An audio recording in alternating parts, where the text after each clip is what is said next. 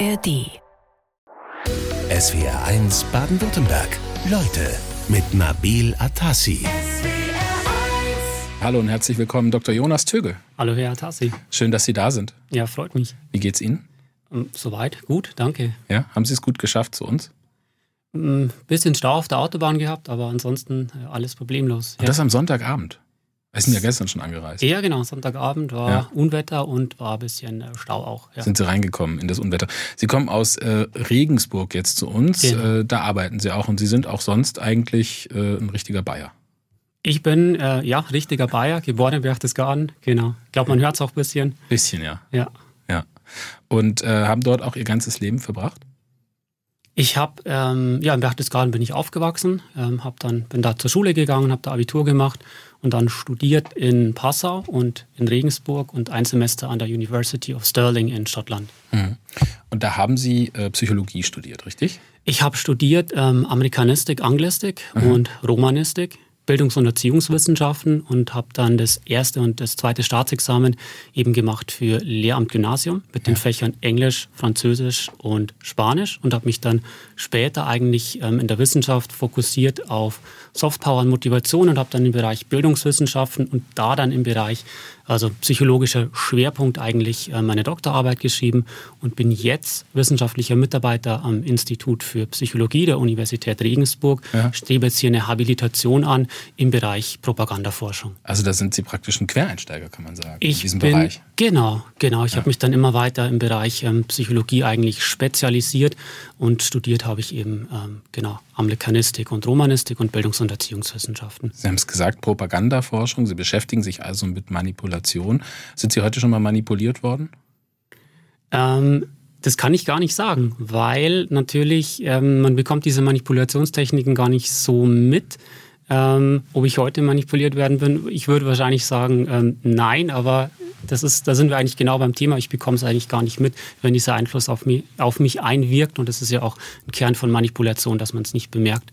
Ja, also das heißt, Sie könnten das gar nicht so sagen, obwohl Sie sich so ähm, intensiv auch mit dieser Materie beschäftigen, ähm, sind auch Sie nicht davor geschützt. Nein, ist keiner. Also ich kenne natürlich diesen sogenannten dritte Person-Effekt, der macht es uns in der Propagandaforschung immer sehr schwer. Das ist so eine der Standardfragen, die ich eigentlich bekomme, wenn Menschen wissen, dass ich mich mit Propaganda beschäftige, dann sagen sie zu mir, ja, Herr Dr. Tögel, finde ich super spannend. Ähm, können Sie mir mal erklären, auch ähm, warum eigentlich manche Menschen, Klammer auf, zum Beispiel ich, Klammer zu, eigentlich nicht manipuliert werden können. Und das ist dieser dritte Personeffekt. Man unterschätzt den Einfluss, den diese Techniken auf einen selbst haben. Man überschätzt den Einfluss gerne, den die Menschen auf andere haben. Und das macht es uns doch ein bisschen schwer, auch in der Forschung. Also man überschätzt sich da schon, wenn man denkt, ach, die, die, die fallen da alle drauf rein, aber mir kann das nicht passieren. Genau. Ja? Und das ist aber eigentlich ein Denkfehler. Das ist ein Denkfehler. Das hat eigentlich mit der Natur von Propaganda selbst zu tun, dass sie an das Unbewusste von unserer ähm, Psyche rangeht, wo wir selbst keinen direkten Zugriff drauf haben. Genauso wie ich jetzt nicht sagen kann, was macht gerade meine Leber oder was, was machen meine Organe. Da kann ich auch nicht ähm, direkt drauf zugreifen. Genauso ist es mit dem unbewussten Teil der menschlichen Psyche. Wir kriegen es gar nicht bewusst mit und das macht diese Technik natürlich umso wirksamer. Hat man eigentlich schon mal untersucht, warum das so ist, dass wir das nicht merken können? Oder ist das eigentlich dieses Unbewusste, ist das noch recht unbe unbekannt? Das ist sehr gut erforscht, weil wir natürlich inzwischen 100, 120 Jahre intensive psychologische Forschung haben, wo man sich mit diesem unbewussten Teil der menschlichen Psyche beschäftigt. Man weiß inzwischen ziemlich genau, wie Menschen eigentlich ticken. Und ähm, daher hat man natürlich auch schon seit 100, 120 Jahren immer wieder gezielt gute Propagandatechniken entwickeln können. Und ähm, so stehen wir heute natürlich eigentlich an einem sehr, ähm, einem Punkt, wo die Propaganda sehr zugespitzt ist und sehr effizient eigentlich auch arbeiten kann. Herr Tögel, wir haben gerade ja schon über Sie rausgefunden, Sie sind nicht Psychologe, sondern Amerikanist und Propagandaforscher, sind am Psychologischen Institut in Regensburg, aber noch nicht so wahnsinnig lange, seit Anfang 2022. Was haben Sie vorher gemacht? Ähm, ich habe vorher ähm, eigentlich meine Doktorarbeit geschrieben im Bereich Bildungswissenschaften, Psychologie, Schwerpunkt, habe mich damit ähm, Softpower und Motivation beschäftigt und bin so eigentlich von dieser Softpower-Forschung, wenn Sie wollten, könnte man die Begriffe auch noch näher erläutern, bin dann eigentlich zu Propaganda gekommen. Mhm, müssen wir unbedingt gleich machen. Ähm, wir bleiben mal noch bei dem anderen Begriff, den Sie genannt haben, nämlich Motivation. Sie haben gesagt, im Bereich Bildung haben Sie geforscht. Ja. Ähm, dann noch, kommt noch der Amerikanist dazu und der Propagandaforscher, also eine ganze Menge Begriffe. Äh, die muss man irgendwie erstmal zusammenbringen. Also können Sie uns kurz dabei helfen, wie Sie so von einem zum anderen gekommen sind? Sie haben angefangen in der Motivationsforschung. Genau, also ich fand Motivation immer eigentlich sehr spannend, habe da auch im Studium dann meine Zulassungsarbeit drüber geschrieben fürs Staatsexamen und da geht es eigentlich ähm, um die Frage, ja, was treibt uns Menschen an? Man kann sich das vorstellen wie ähm, ein Auto, äh, das hat einen Motor, das ist so die Energie, die ich habe, das Gaspedal ist, wie stark ist die, Moment, äh, die Energie momentan und das Lenkrad gibt eigentlich die Richtung vor. Mhm. Da hat äh, die Psychologie einfach sehr, sehr viel rausgefunden, was uns als Menschen antreibt. Das fand ich immer super spannend. Gibt es auch eine Bremse? Ähm, ja, manchmal kommt die von außen, manchmal haben wir die in uns drin. Die möchte man in der Forschung natürlich vermeiden.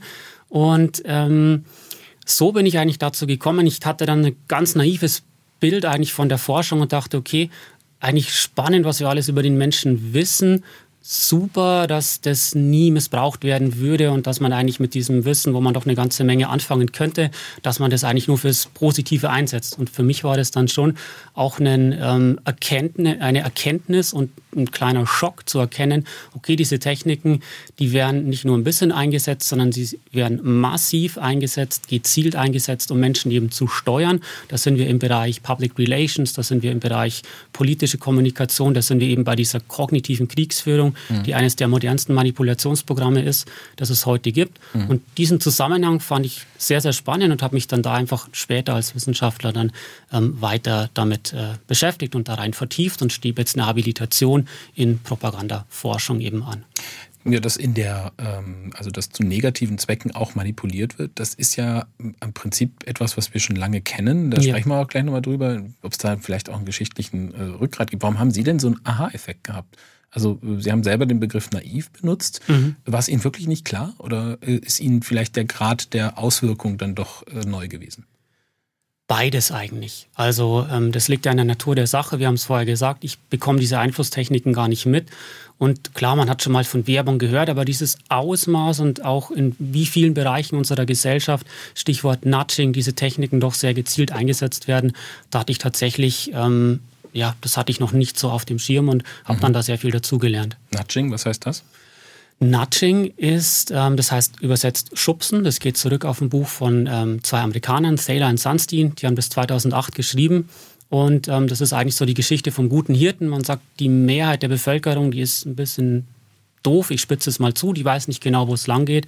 Und wir brauchen jetzt hier eine verantwortungsvolle Elite, die sozusagen die Menschen mit Nudging, mit psychologischen Steuerungstechniken in die richtige Richtung lenkt und das richtig natürlich mit Anführungsstrichen.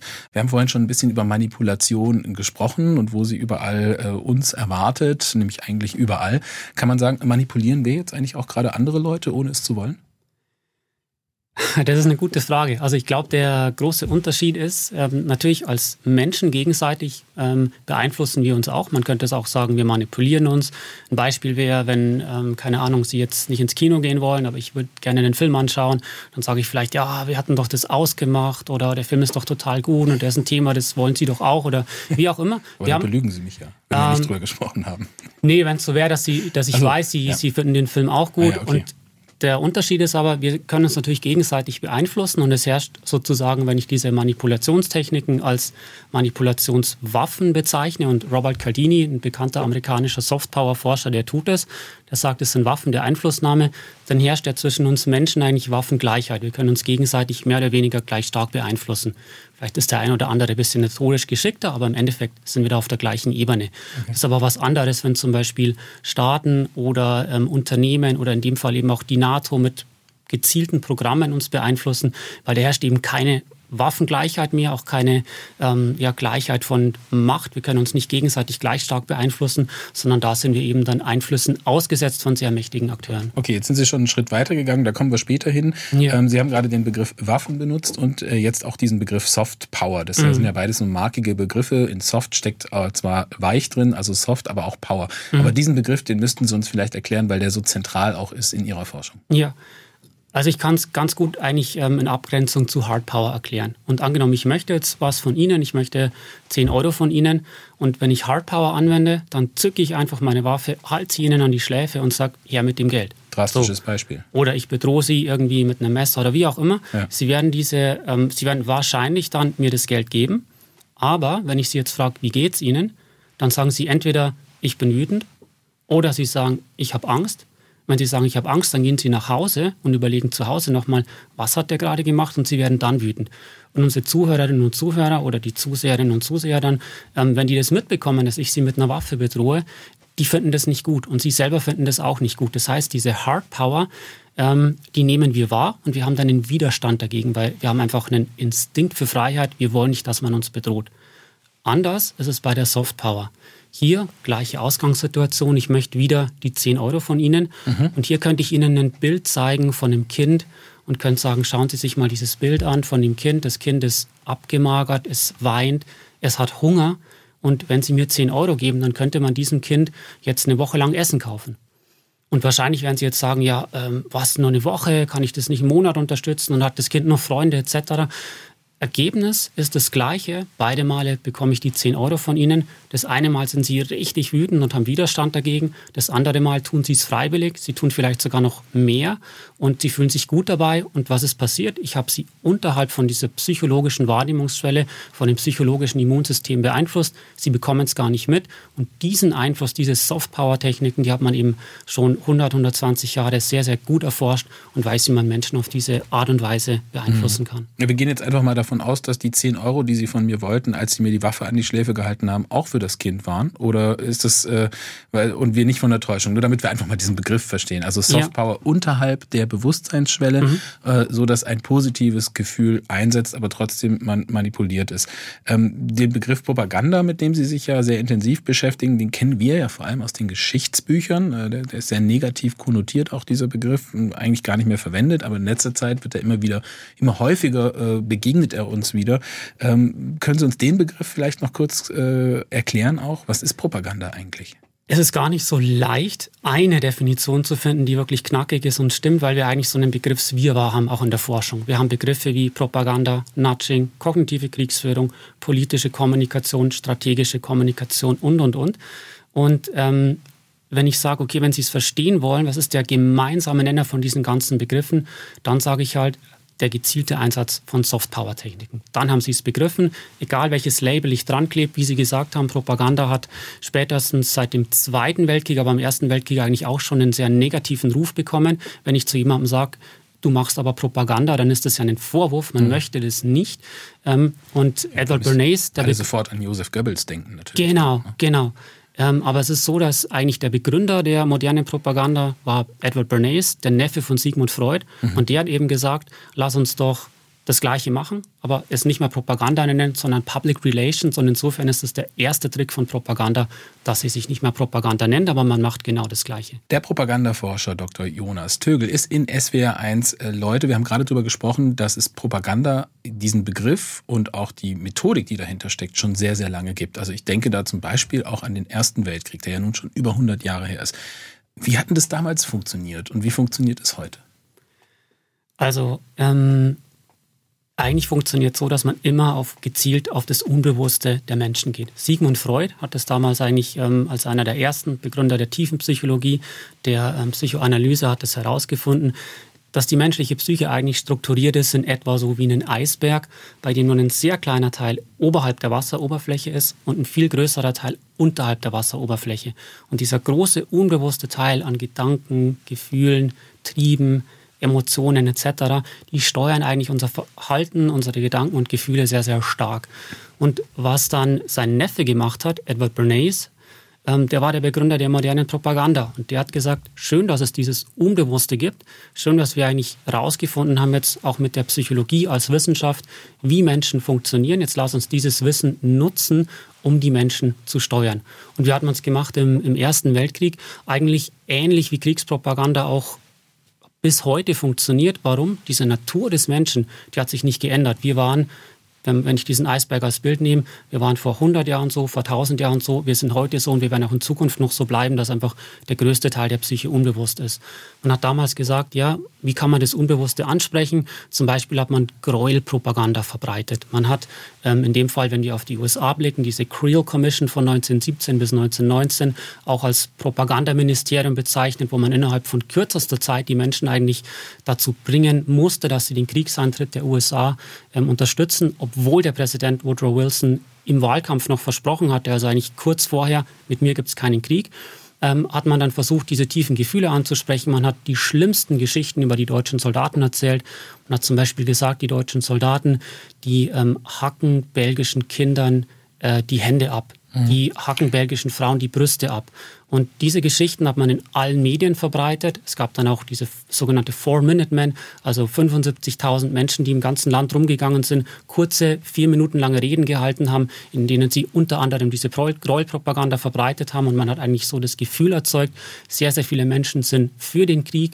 Es gibt die schlimmsten Kriegsverbrechen und wir müssen deswegen jetzt für Demokratie und für Menschenrechte kämpfen. Und eigentlich hat man nachher festgestellt, dass natürlich diese Geschichten psychologisch funktioniert haben, aber sie waren erlogen, sie haben nicht mhm. gestimmt. Ich denke jetzt an die, äh, auch in die neuere Geschichte, an die Atomwaffen äh, im Irak, für die es dann nachher auch gar keinen genau. Nachweis gab. Äh, ich denke aber auch an den Zweiten Weltkrieg und an ähm, Nazi-Deutschland und an den Satz seit 5.50 Uhr wird zurückgeschossen.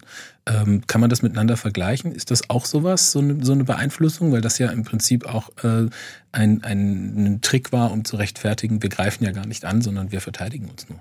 Genau, also super Beispiele, die Sie gerade gebracht haben. 2003 diese Massenvernichtungswaffen, mit, mit denen man ja den ähm, Krieg im Irak begründet hat, die gab es nicht, aber psychologisch haben sie funktioniert. Ähm, und natürlich die Botschaft, wir verteidigen uns nur, wir verteidigen ähm, die Demokratie. Damals im Ersten Weltkrieg hat man gesagt, das ist ein Krieg, den man jetzt nochmal führen muss, um die Welt sicher für die Demokratie zu machen. Und es ist eigentlich, wenn man es aus, aus, einer historischen Perspektive ansieht, sind es immer wieder die gleichen Geschichten, die erzählt werden, immer wieder die gleichen Knöpfe eigentlich, die man bei uns im Unbewussten drückt, damals und heute. Und wenn man es einmal verstanden hat, dann kann man es auch ähm, ein Stück weit neutralisieren. Und das ist mir wirklich auch ein Anliegen, über diese Techniken aufzuklären, dass mhm. die Menschen sie hinterfragen können und neutralisieren können.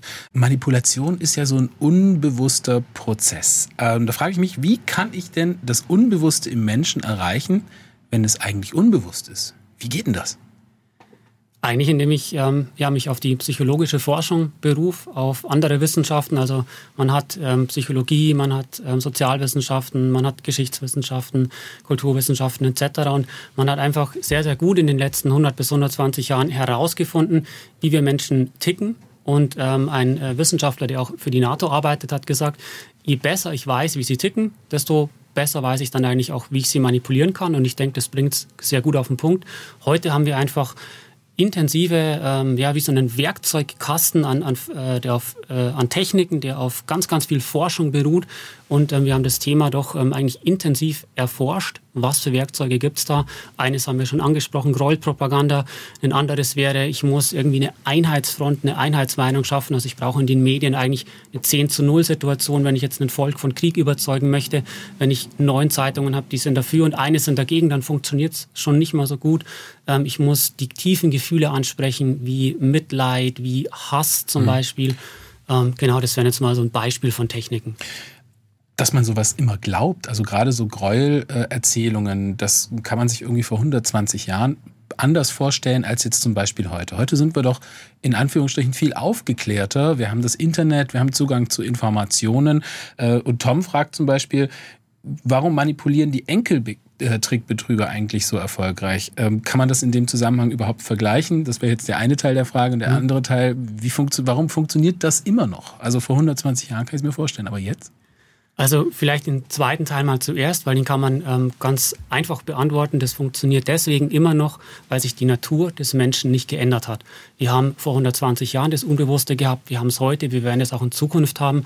Und was wir heute halt auch haben, ist diese Bedeutungsverschiebung ähm, bei Militärs. Die harte Gewalt, diese Hard Power nimmt eher ab von der Bedeutung, Soft Power nimmt eher zu. Warum? Aus Sicht derjenigen, die diese Einflusstechniken ausüben, wir haben darüber gesprochen, hat es natürlich Vorteile. Ich habe keinen. Die Menschen bekommen gar nicht mit, dass sie beeinflusst werden. Und man sagt heute, ähm, ja super, dann können wir eigentlich die Menschen ähm, so beeinflussen, dass wir den endgültigen finalen Sieg erringen können ähm, über das Schlachtfeld hinaus. Das sind Sätze, die fallen dann in ähm, den Dokumenten zur kognitiven Kriegsführung, auf die wir ja später noch kommen. Ja, oder jetzt. Also Sie machen es ja zum Beispiel fest ähm, am Beispiel der NATO. Und vielleicht mhm. müssen wir auch hier wieder mal gucken, was ist denn überhaupt kognitive Kriegsführung? Ja, also kognitive Kriegsführung ist ein offizielles Programm der NATO, das es seit 2020 gibt. Das wird seitdem vorangetrieben, unter anderem von dem Innovationshub der NATO und von der NATO selbst. Und die NATO sagt, das ist das modernste Manipulationsprogramm, das wir jemals hatten in der Geschichte, wo ich eigentlich diesen Werkzeugkasten an Manipulationstechniken zusammenfasse, schau, was habe ich alles, und dann noch in die Zukunft weiterdenke, wie können wir eigentlich zum Beispiel durch Neurowissenschaften, durch diesen NBIC-Komplex, Nanotechnologie, Biotechnologie, Informationswissenschaften und Kognitionswissenschaften, wie können wir dann die Menschen noch besser manipulieren? Also es ist doch ein sehr, sehr extremes Programm der Softpower. Mhm. Sie haben es jetzt am Beispiel der NATO, äh, beschreiben Sie es, machen mhm. das andere Militärmächte, China, denke ich jetzt, Indien oder natürlich auch Russland, die machen das doch sicher auch, oder machen die das nicht? Davon muss man auf jeden Fall ausgehen. Also man kann auf jeden Fall davon ausgehen, dass jedes, jede größere Nation und wahrscheinlich auch viele kleinere Nationen ihre gezielten Propagandakampagnen haben. Für mich als Wissenschaftler ist es in dem Fall schwierig. Ich fände es spannend, mich auch mit russischer Propaganda zu beschäftigen, mit chinesischer Propaganda.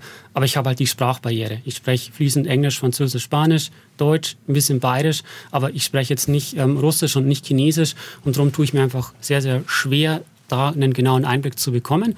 Und auf der anderen Seite ist tatsächlich kognitive Kriegsführung unter diesem Namen ist eben ein offizielles Programm der NATO. SWR 1 Leute mit Jonas Tögel, Propagandaforscher, der sich mit Manipulation und kognitiver Kriegsführung beschäftigt. Wir haben gerade schon darüber gesprochen und Sie bezeichnen das ja auch kognitive Kriegsführung, also die Kriegsführung in die Köpfe, dass das eine veritable Waffe auch ist. Warum sagen Sie Waffe?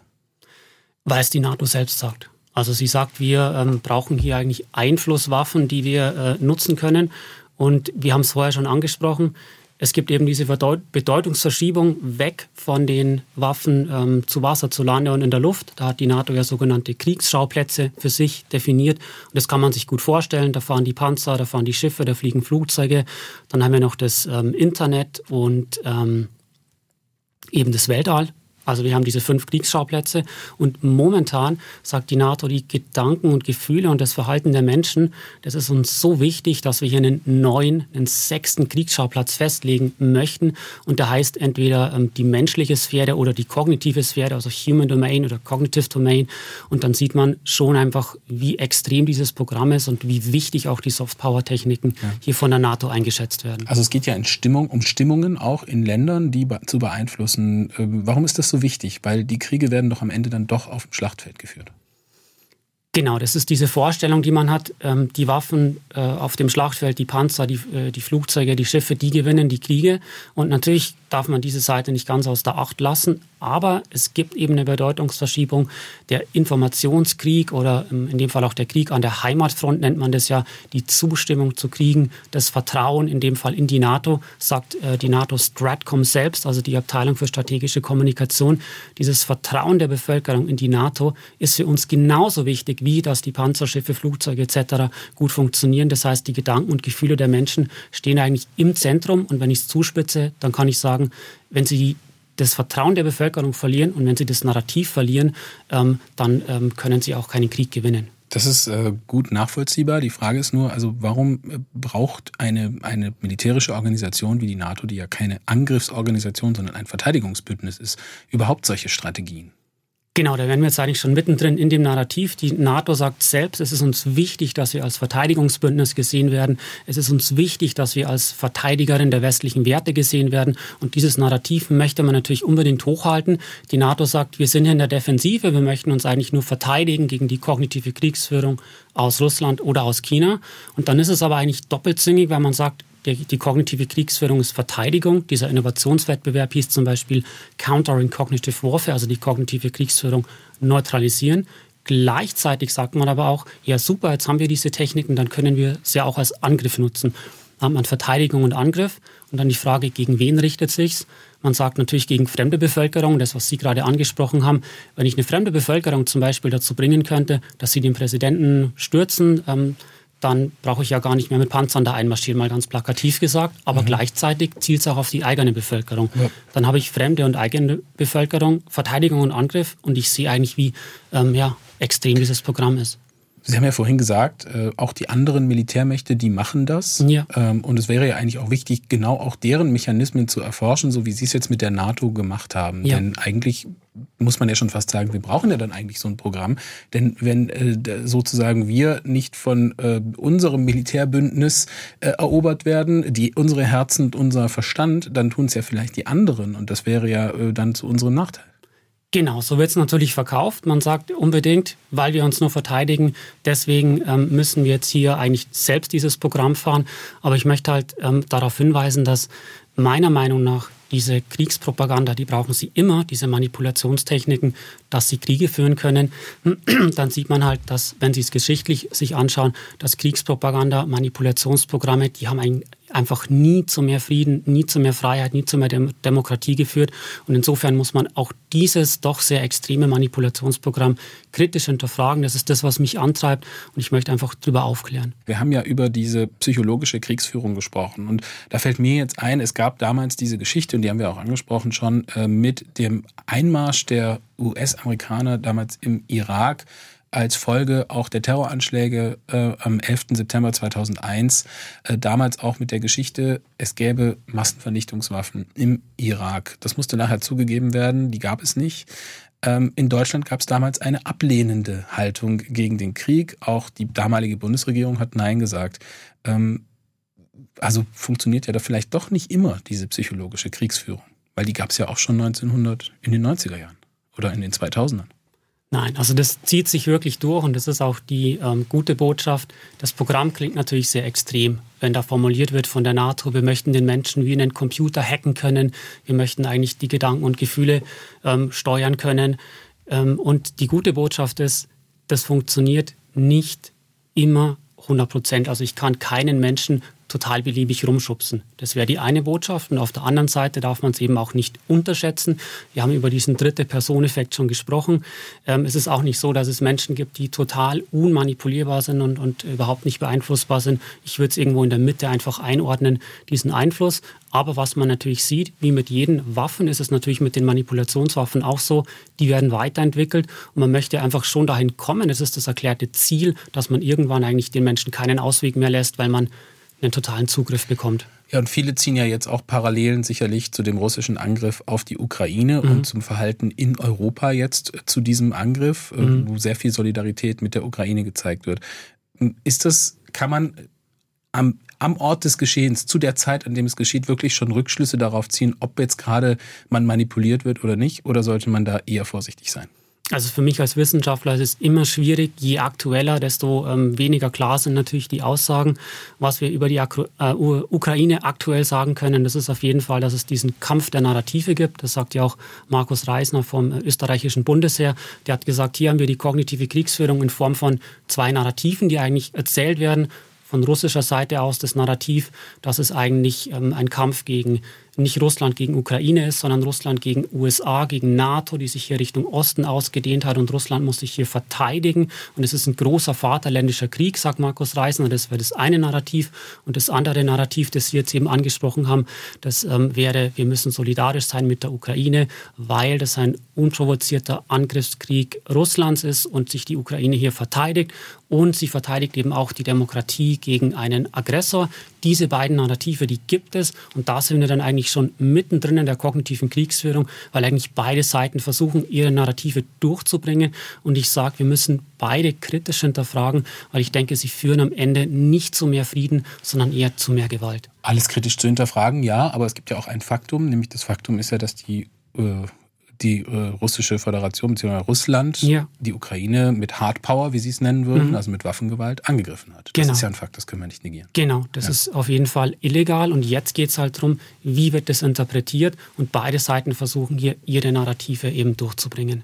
Wir kommen gleich mal zu den Fragen der Hörerinnen und Hörer und da ist jetzt eine äh, vielleicht mal ganz nach vorne zu stellen, die kommt nämlich von Anne und die hört uns schon seit einer Stunde zu und sagt, was genau jetzt kognitive Kriegsführung sein soll, das erschließt sich ihr immer noch nicht. Sie würde sich gerne schützen vor so einer Manipulation. Mhm. Da kommen wir gleich noch zu. Vielleicht können Sie einmal so ein konkretes Beispiel nennen, damit es mal greifbar wird. Also Problem besteht natürlich, es läuft jetzt nicht unter einer Fernsehsendung durch. Achtung, hier findet gerade kognitive Kriegsführung statt. Je aktueller, desto schwieriger. Ähm, ein aktuelles Beispiel wäre sogenannte Inokulation. Das heißt Impfung. Und in dem Fall ist es ein Programm von NATO und EU. Impfung. Warum benutzen Sie jetzt diesen Begriff? Impfung gegen Verschwörungstheorien. Ja. Ähm, und was man da macht, ist, äh, man geht an die Schulen und man macht eine psychologische Impfung. Das heißt, man sagt den Schülerinnen und Schülern, wir erklären euch jetzt mal, was Verschwörungstheorien sind. Dann bekommen die so einen Test auszufüllen, wo zum Beispiel Kritik an Regierungen oder auch ähm, an der NATO wird sozusagen als Verschwörungstheorie in ganz kleinen Dosen den Kindern beigebracht. Da müssen sie am Ende so einen Zettel ausfüllen oder einen Test machen. Wenn sie dann ankreuzen, ja, das ist alles Verschwörungstheorie sozusagen, dann kriegen sie die volle Punktzahl. Und man möchte eben, dass man die Menschen dazu bringt, das darum heißt es auch In, äh, Inokulation, das findet vorher statt, also Pre-Bunking. Man möchte, dass die Menschen bestimmte Informationen von Haus aus ablehnen. Und aus Sicht der NATO wäre es zum Beispiel Kritik an der NATO oder Kritik an, keine Ahnung, ähm, Waffenlieferungen, sollte man von mhm. vornherein sagen, das lehne ich eigentlich ab, dieses Narrativ lasse ich gar nicht an mich ran, weil ich vorher schon psychologisch geimpft wurde. Das ist für mich eine recht steile These, auf die wir gleich nochmal eingehen müssen. Dr. Jonas Tulgel in SWR 1 Leute und wir greifen mal direkt wieder auf, womit wir vorhin aufgehört haben, nämlich das Inoculation Program an Schulen. Ich habe gesagt, das ist eine steile These, ähm, denn was Sie jetzt gerade gesagt haben, Herr Tulgel, ist ja schon, dass, dass, dass die NATO ähm, jetzt direkt in Schulen geht und dort äh, sozusagen ähm, unsere Kinder indoktriniert. Kann man das so wirklich sagen, so flächendeckend, so klar? Also ich habe Ihnen bei der steilen These natürlich sofort widersprochen und habe gesagt, es ist ein belegtes Programm und Sie, wir haben es jetzt auch nochmal, Sie haben es gerade nochmal ähm, nachgeschaut. Also es ist tatsächlich so, es gibt diese ähm, Inokulationsbemühungen und aus psychologischer Perspektive ist es natürlich klar. Ich sage, super, wenn ich die Informationen gar nicht aufnehme, wenn ich sie aufgenommen habe, dann müsste ich sie debanken. Das andere wäre pre-banken, dann gehen die gar nicht in den Menschen rein. Und in dem Fall ist es ein konkretes Programm, ja. Aber dort ist ja die Rede von psychologischer Resilienz, also der Möglichkeit, Manipulation zu erkennen. Das ist doch eigentlich eine gute Sache. Genau, und in dem Fall sagt man halt, inhaltlich möchte man das so machen, dass eben Kritik an Regierungen, Kritik an NATO etc., da müssen, müssen eigentlich sofort die Warnglocken aufleuchten und die Schülerinnen und Schüler müssen sagen, okay, ich weiß Bescheid, das sind Verschwörungstheorien und die lehne ich eigentlich ab. Versuchen wir das mal auf uns zu übertragen. Wir haben ja vorhin versprochen, wir versuchen mal darzustellen, wie kann ich mich denn oder beziehungsweise gehen wir es mal anders an, wie kann ich denn Manipulation erkennen? Mhm. Schwierig, wenn es ins Unbewusste geht. Mhm. Äh, und was kann ich dagegen tun? Also viele Sachen, die wir gerade angesprochen haben, zum Beispiel Gräuelpropaganda, zum Beispiel eine Einheitsfront in den Medien, zum Beispiel die Botschaft, ähm, wir, was man im Ersten Weltkrieg gemacht hat, wir verteidigen hier nur die Demokratie, wir müssen nur noch einmal Krieg führen, dann ist gut. Das kann man sich eigentlich wie so eine Brille aufsetzen und dann sagen, okay, wenn ich weiß, so funktioniert Propaganda, dann muss ich mit dieser Brille, kann ich eben auch auf aktuelles ähm, Zeitgeschehen blicken, aber das ist einfach dann den Zuhörerinnen und Zuhörern ähm, selbst überlassen die Techniken kennen, ist schon mal eine ganz wichtige, ein wichtiger Ausweg daraus, weil die NATO selbst sagt, eigentlich ist einer der größten Verbündeten von dieser kognitiven Kriegsführung, dass die Menschen gar nicht wissen, dass sie stattfindet und dass sie sich gar nicht eigentlich bewusst sind, dass sie ständig im Ziel von einer hochmodernen Kriegsführung stehen, die Gedanken und die Gefühle ansteuert. Wenn man das weiß, dann kann man es auch ein Stück weit neutralisieren und das ist mir eben auch ein großes Anliegen. Mhm. Kommen wir zu den Fragen der SWR1-Hörerinnen und Hörer. Die hatten wir nämlich auch versprochen, noch äh, mitzunehmen. Hubert hat eine kritische Anmerkung zum Buch. Der sagt, warum die einseitige Bewertung der NATO-Sprachbarrieren äh, muss, müssen da überwinden worden, überwunden werden und dann auch wirklich durch Experten, ähm, dass man dann auch Analyse anderer äh, großen militärischen Mächte macht. Denn psychologische Kriegsführung gab es schon im Mittelalter, sagt er. Ähm, dann kommt eine Frage von Felix aus Karlsruhe. Ist sowas wie TikTok moderne Kriegsführung, in dem Sinne, dass Menschen außerhalb von China gezielt beeinflusst werden? Also vielleicht mal die erste Frage. Ähm, ich stimme dem ähm, Fragenden zu, auf jeden Fall. Im Mittelalter, wenn wir uns 1095 anschauen, Papst Urban II. hat schon gesagt, wir müssen die Kreuzzüge machen, weil Deus Le Vult hat er gesagt, Gott will es auf dem Konzil von Tours. Das war die Kriegspropaganda im Mittelalter. Äh, man hat immer gewusst, auf welche Knöpfe muss man drücken. Und natürlich wäre es spannend, auch sich die Programme von Russland und China zum Beispiel anzuschauen. In dem Fall ist es halt so, dass ich mir die kognitive Kriegsführung der NATO angeschaut habe. Ähm, ist TikTok jetzt zu der Frage. Es ist auf jeden Fall so, dass wir da in diesem digitalen Bereich sind und ich auf jeden Fall davon ausgehen muss, dass natürlich die kognitive Kriegsführung als partizipatorische Propaganda, jeder kann mitmachen, jeder kann gerade auch durch das Internet aktiv seine Inhalte einbringen und es kostet gar nicht so viel. Also da hat sich auch die Kommunikation geändert. Ähm, man kann mit wenig Geld heute viele Menschen erreichen und darum sagt man natürlich auch, gerade dieser digitale Raum, der steht im Fokus, den möchte man einigermaßen auch in den Griff bekommen und hier mit ähm, TikTok wäre das natürlich eine Möglichkeit, dass China hier versucht, ebenfalls in den digitalen mhm. Raum vorzustoßen. Ich habe noch eine Frage von Oliver aus Kirchzarten, der möchte wissen, gibt es möglicherweise Gegenden auf der Welt, konkret zum Beispiel, weil es jetzt gerade aktuell ist, im Niger oder in der Sahelzone, wo die NATO-Kognitivstrategie nicht funktioniert? Also ja. kulturelle Herkunft, Geografie, spielt das eine Rolle? Was man auf jeden Fall sagen kann, dass natürlich ähm, der Krieg gegen den Terror, der jetzt ja 20 Jahre lang läuft oder ähm, lief, ähm, dass hier die NATO gesagt hat, wir haben die kognitive Kriegsführung verloren in Ländern wie zum Beispiel Afghanistan oder Irak. Wir konnten die nicht davon überzeugen, wir konnten nicht die, die Köpfe und Herzen gewinnen und nicht ähm, einfach unser Narrativ durchsetzen, dass wir hier Demokratie fördern, Brunnen bauen etc. Und ähm, deswegen ist auch ein Grund, warum die NATO sagt, wir müssen noch besser werden in kognitiver Kriegsführung, dass wir eben in Zukunft bei den Bevölkerungen, wo wir das möchten, die Köpfe und Herzen gewinnen können. Herr Tögel, spannendes Thema. Vielen Dank für Ihren Besuch in SWR1, Leute. Vielen Dank fürs Gespräch. SWR1 Baden-Württemberg. Leute, wir nehmen uns die Zeit.